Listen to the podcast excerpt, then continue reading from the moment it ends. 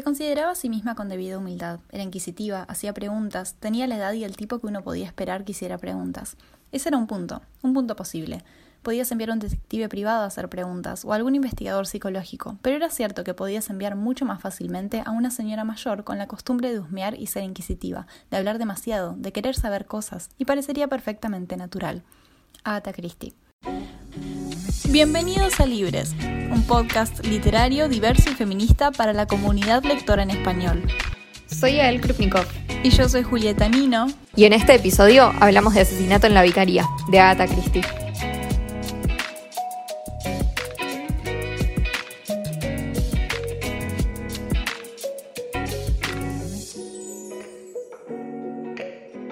Bienvenidos a un nuevo episodio de Libres que alternativamente se puede llamar Ya dice te lo dije. te lo dije. La verdad que sí, y fue muy, muy, muy inesperado. O sea, no, no, no es personal, pero en serio que no me lo esperaba. Yo he intentado leer a esta autora antes y siempre me aburrí muchísimo. No lo puedo creer. ¿Qué leíste antes de Agatha Christie? Tengo dos libros que eran de mi mamá, a ver, se llama El Testigo Mudo y otro es Asesinato en Mesopotamia, que los tengo acá como en, en papel, en ediciones muy viejas, muy bonitas, y los intenté leer en varias ocasiones, pero te juro que, que, me aburría tanto que no llegaba más allá de los primeros tres capítulos y los dejaba y decía, bueno, no, no es para mí. Entonces jamás me imaginé que esto me iba a gustar. Ok, no, yo creo que esos dos no los leí definitivamente. Y creo que hay algo como particular de Agatha Christie. Tipo, yo no sé si soy fan de Agatha Christie, pero soy muy fan de las novelas de Miss Marple. Y me parece que eso es porque las novelas de Miss Marple de Agatha Christie, que es el caso de esta que vos leíste ahora y que yo leí hace un tiempo y también me encantó, y que me inició en mi obsesión con Agatha Christie, creo que tienen algo como súper distinto al resto de los libros de Agatha Christie y que quizás, o sea, no sé si a mí me gustaría si de repente leo otro que no sea de Miss Marple. La verdad es que no probé, pero hmm. nada, no, no, o sea, no los conozco, son otra cosa. Sí, la verdad es que se sentían distintos, al menos yo he visto algunas películas, que o sea, no es lo mismo, pero también con estos que más o menos me acuerdo haber leído, como que tenían muchas más descripciones, era mucho más lento, o al menos así se sintió cuando lo probé, y esto era mucha acción, mucho diálogo y una vibra completamente distinta. Sí, totalmente. Es que para mí, o sea, contexto, Agatha Christie escribe libros de misterio, pero tiene como varios eh, tiene un montón de novelas sueltas y también tiene varias como sagas. Una, por ejemplo, es la de, la de Hércules Poirot, que es uno de sus detectives, es como su Sherlock. Pero otra saga que tiene, que es la que a mí personalmente más me gusta y la que, o sea, aposta estoy obsesionada con esos libros, es la saga de Miss Marple, que es otra detective que ella tiene, que de hecho es como la única mujer que había en su momento en ese gran canon de, detectives de, los libros de misterio así clásicos, y que son novelas de misterio, pero muy como muy raras, porque para mí es misterio comfort, cosa que o sea, parecería una contradicción, pero en este caso no lo es, porque son como misterios que pasan en tipo aldeas re lindas en Inglaterra, en donde todos van a tomar el té a la casa de los otros y caminan por las callecitas y los bosquecitos, y como que pasa algo muy raro en que hay una muerte siempre, o sea, todo, todo gira alrededor de que hubo un crimen, un asesinato, pero no es nada oscuro, como que no se supone que vos te tenés que sentir mal por la persona que se murió o que es algo triste, es como que se murió para que haya motivo de conversación, ¿entendés? Y nunca te cuentan nada, es como, bueno, se murió este. Y es como, bueno, ya está, y nadie es, o sea, nadie parece importarle en lo más mínimo, más allá de resolver el crimen, que es como lo divertido. No es que la gente se pone mal o que es una novela tipo oscura en donde vos te pones triste porque una persona se murió o es algo como así medio violento, nada, es como, es gente tomando el té y tipo yendo a caminar y no sé, como mirando los arbolitos, pero de la nada es tipo, ah, están tratando de resolver un asesinato violento que ocurrió, en este caso, en la casa de un chaboy que ni siquiera era la casa del que se murió. Sí, cuando eso pasó, o sea, cuando me enteré de qué se trataba el libro, dije, ¿por qué?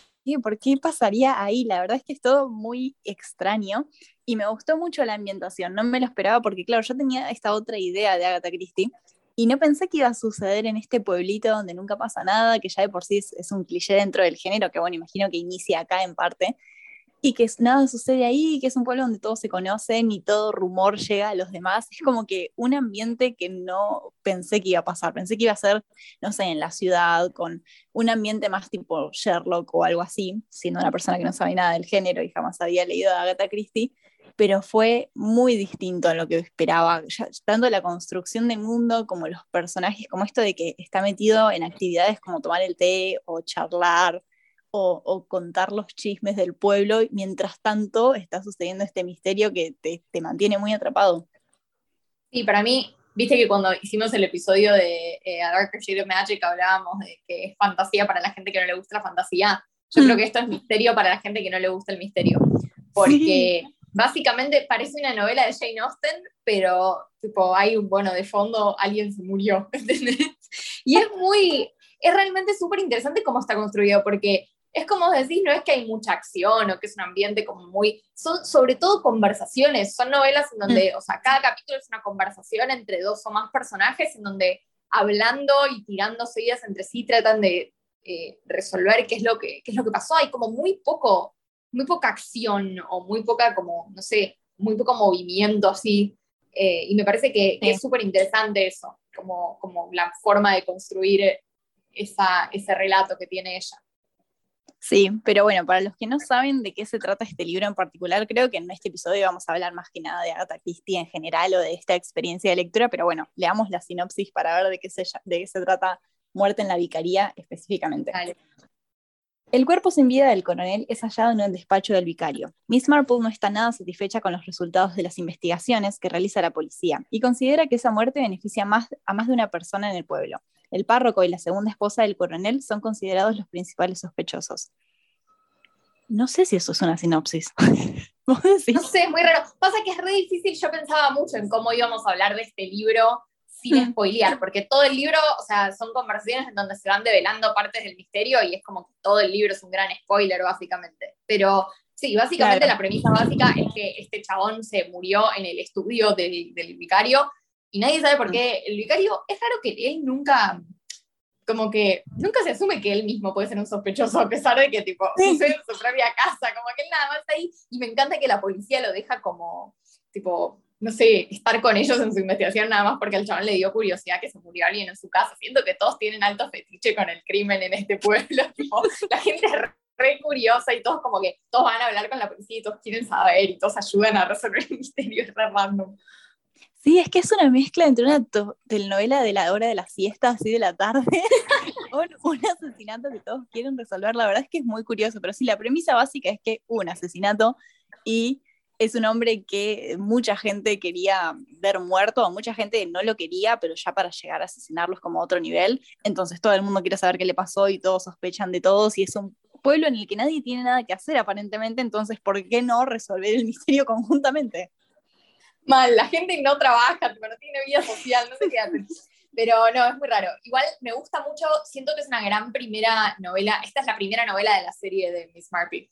Y siento que yo que he leído otras, me parece que hace como muy buen trabajo de mostrarte cuál es la estructura de estas novelas y cómo van a funcionar y cuál es la dinámica, porque la mayoría de los personajes nunca vuelven a aparecer de una novela a otra, o sea, pasa en pueblos que son muy cercanos o mismo algunos pueblos se repiten, pero no es que los personajes mismos se repiten, salvo Miss, Miss Marple, que es una figura muy rara, ¿no? ¿Vos, qué vos pensabas que Miss Marple iba a tener más protagonismo? Porque cuando yo leí este libro yo sentía como que iba a ser más sobre Miss Marple. Y la verdad que no, como que mm. aparece bastante poco. La verdad es que me quedé con muchas ganas de, de, ver más de ella porque pensé que iba a ser precisamente un libro donde ella iba a ser la detective y el personaje principal y apareció este narrador que ya en el primer capítulo es una persona hablando en, en primera persona. Y yo dije, bueno, claramente es una mujer. Y, no entendía nada de la escena. Y dije, no, asumí quién estaba narrando y creo que tengo que resetear. Y volví a empezarlo. Y ahí ya dije, bueno, claro, el personaje es claramente otro, pero llegué a ese punto, a asumir que ella era la narradora, el personaje central. Y no, y la verdad es que eso es una de las cosas que no me gustó tanto, porque yo quería que fuera de ella. Y la verdad es que tiene su encanto que no sea así y el lugar que tiene ese personaje me pareció muy interesante, solo que me quedé con las ganas porque era lo que yo inicialmente había decidido que iba a pasar. claro, es que a mí me pasó lo mismo realmente, porque cuando uno, cuando vos te dicen, bueno, Miss Marple es como la Sherlock de Agatha Christie, vos te imaginás mm. un cuento con la estructura típica de Sherlock, o sea, narrado desde la perspectiva de Watson, eh, que es sobre Sherlock eh, resolviendo un caso. Y acá pasa algo totalmente diferente porque es como una narración en donde ella no es un personaje principal, ni siquiera en algunas novelas ni siquiera aparece lo suficiente para considerarse un personaje secundario tampoco, como que es alguien mm. que cae en un momento y que vos la ves medio de lejos y que lo único que ves es que es una persona que tiene una capacidad increíble para analizar a los seres humanos y para entender cómo funciona la mente humana, y que es la que finalmente termina eh, adivinando o resolviendo cómo, cómo sucedió lo que sucedió, que bueno, muchas veces es porque la policía es incompetente o porque llegan a una resolución que resulta ser falsa, pero como que básicamente es ella la que termina atando todos los cabos. Pero lo hace desde un lugar como súper lejano a la narrativa, o sea, vos la ves a ella ahí de lejos, como que hay otros personajes que te cuentan, ah, sí, esta es una viejita que vive en este pueblo y no tiene mucho para hacer, entonces se mete en la vida de las personas, y me parece un recurso re interesante eso, porque más allá de que a mí me re gustaría ver los hechos desde su perspectiva, me parece impresionante cómo Agatha Christie describe a Miss Marple desde la perspectiva de otros personajes y como mm. Miss Marple es un poco un arquetipo de como la mujer grande que vive sola y que muchas veces, o sea, que todo el mundo la subestima porque no creen que, que pueda hacer nada y que solo le importa como el chusmerío y tipo meterse en la vida de la gente y que finalmente termina siendo la, que, la única que entiende realmente lo que está pasando. Y me parece como un recurso re interesante por parte de Agatha Christie, que en general son hombres los que la describen a Miss Marple como, ah, bueno, y había esta vieja sentada ahí, y aparte de la policía, y aparte del otro que estaba acá, y como que nadie le da bola hasta el último minuto, que es ella la que dice tipo, ah, no, mira, fue él, y tenía razón. Es que yo me la pasé toda la, toda la novela esperando saber más de ella. Es como que cada conversación, cada descripción de ella era como, bueno, ella está en el título. Yo quiero saber más de ella. Pero siento que si realmente la hubiera tenido, no sé si me habría gustado tanto el libro, porque la verdad es que esa intriga de querer acceder a ella, querer saber más, es como que te engancha y te mantiene leyendo todo el tiempo. Y ella desde el primer momento está como, bueno, yo la tengo reclara, yo ya sé quién lo hizo, tengo siete sospechosos, tengo todas estas teorías y no te las voy a compartir.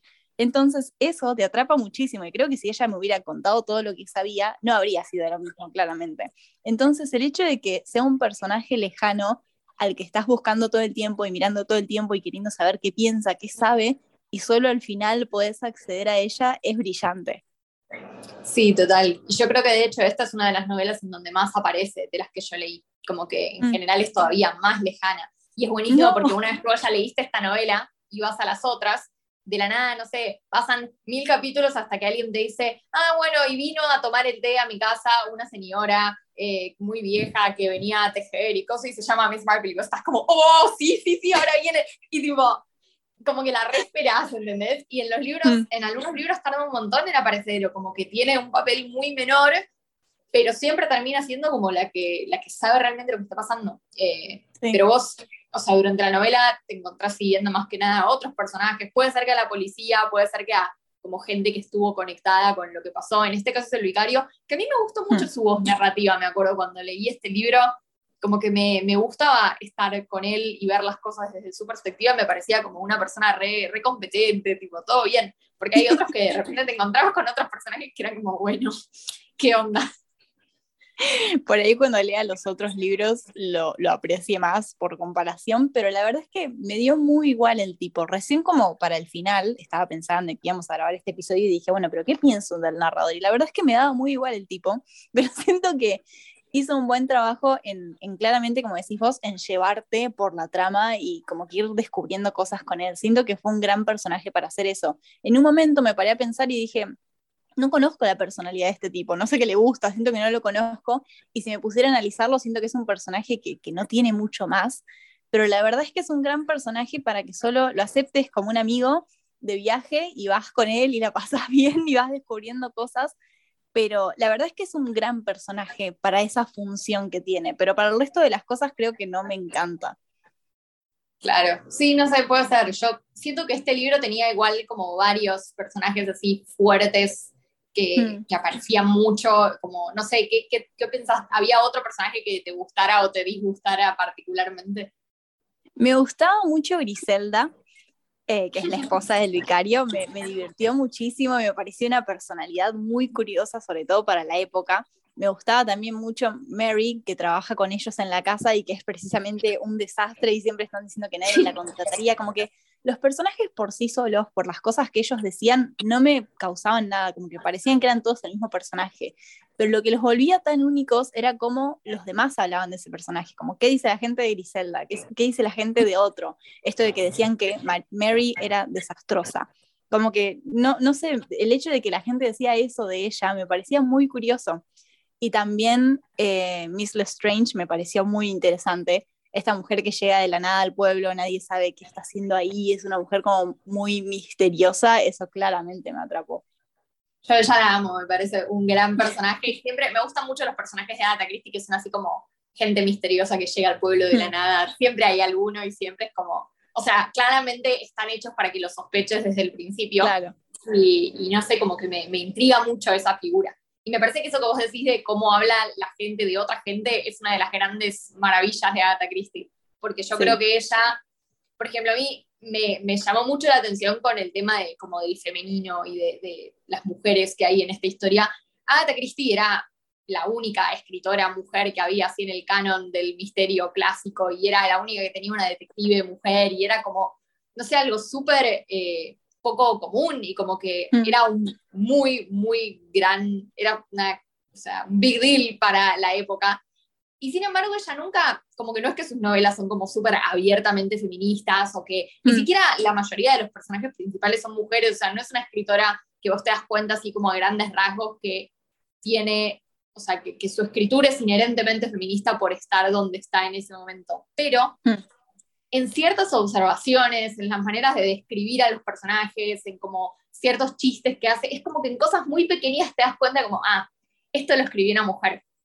Y a mí me encanta eso, cuando, cuando estoy leyendo como la descripción de alguien o un diálogo entre dos personas que se dicen algo, o no sé, sobre todo cuando habla, por ejemplo, de Miss Marple o de alguna de las esposas de los protagonistas o de la gente que trabaja en la casa o de cosas así que vos estás pensando como, ah, acá está la mirada femenina en este libro, que es como cosas muy pequeñas, pero que tienen que ver con, o sea, la forma de ver a la gente. Y eso me parece fascinante, porque son libros que a grandes rasgos, si yo te cuento la trama, como que nada, la mayoría de los personajes con agencia siguen siendo hombres y, o sea, no es que vos decís como, ah, wow, el feminismo, pero para mí tiene algo tan único y tan como únicamente femenino que, que es tremendo, o sea, una vez que lo ves no lo puedes dejar de ver.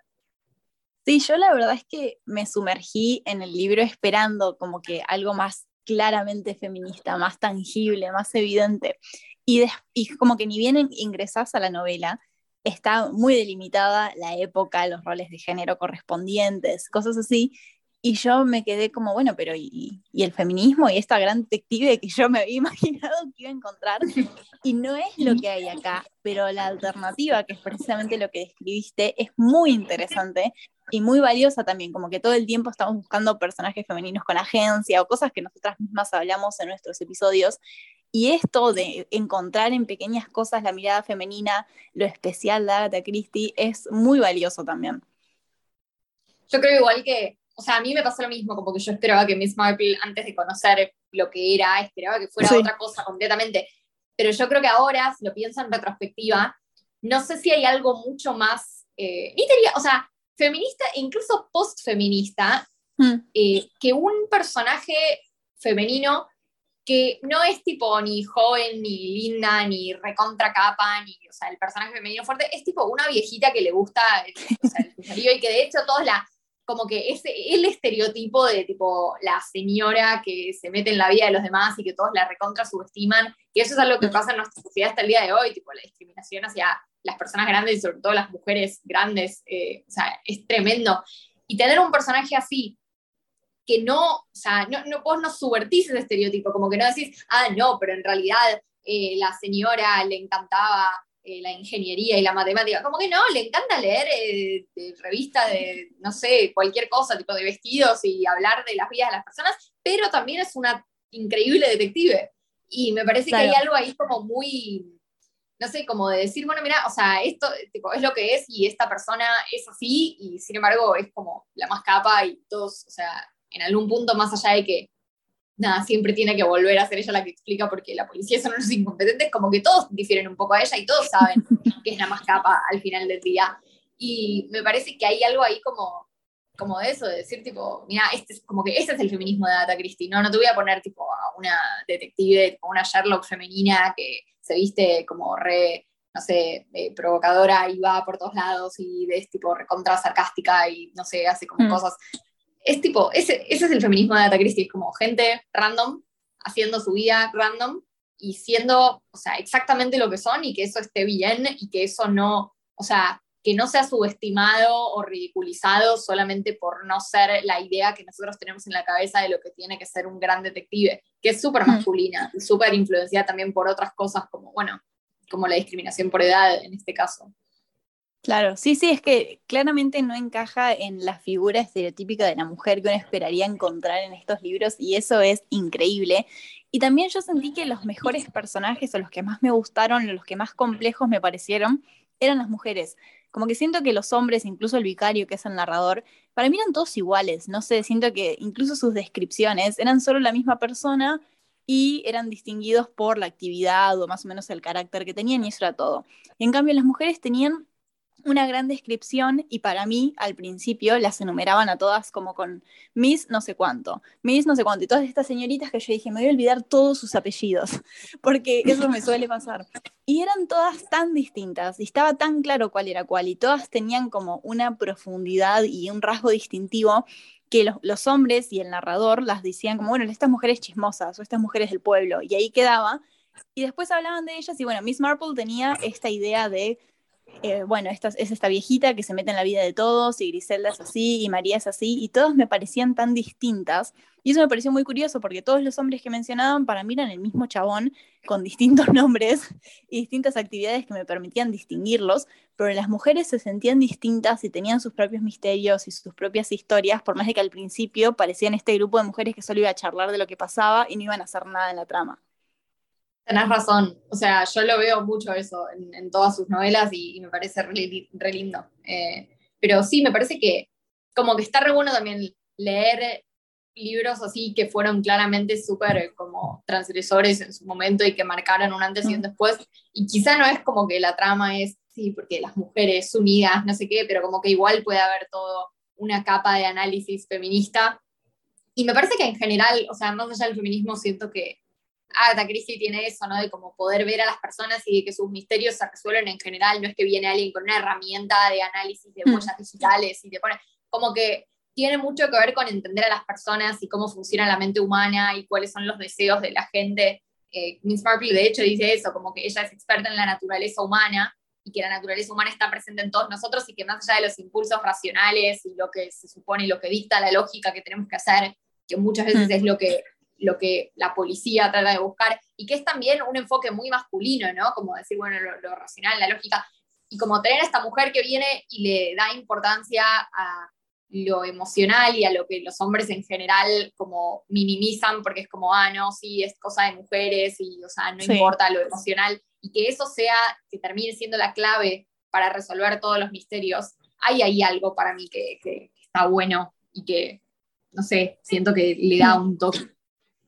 Sí, también la idea de analizar a todo el mundo es como que usualmente está el primer sospechoso y después, bueno, resulta que no es, y así va avanzando la trama. Y ella desde el principio dice, estoy contemplando a siete, posibles personas que podrían haber hecho esto. Y ya la idea de analizarlos a todos, no solamente la búsqueda de un culpable, sino analizar las relaciones que estos ciudadanos tienen unos con otros, analizar qué están pensando, cómo sus vidas están más relacionadas más allá de esto de, bueno, tal persona tiene un vínculo con el que fue asesinado, entonces X. Sino que es como que ella está siempre analizando vínculos mucho más complejos que eso y eso me encantó. Y, y en todo momento sentí que ella estaba formando parte, o por ahí iniciando más bien dicho, discusiones que tenemos mucho en el día de hoy sobre, no sé, personajes moralmente grises, héroes, villanos, el bien y el mal, como que yo crecí leyendo los libros que estaban de moda hasta que me descubrí qué es lo que me gustaba leer a mí personalmente y después como que me metí en todo esto de que me encantaba el tema de héroes, villanos, el, bien y el mal, el blanco y negro.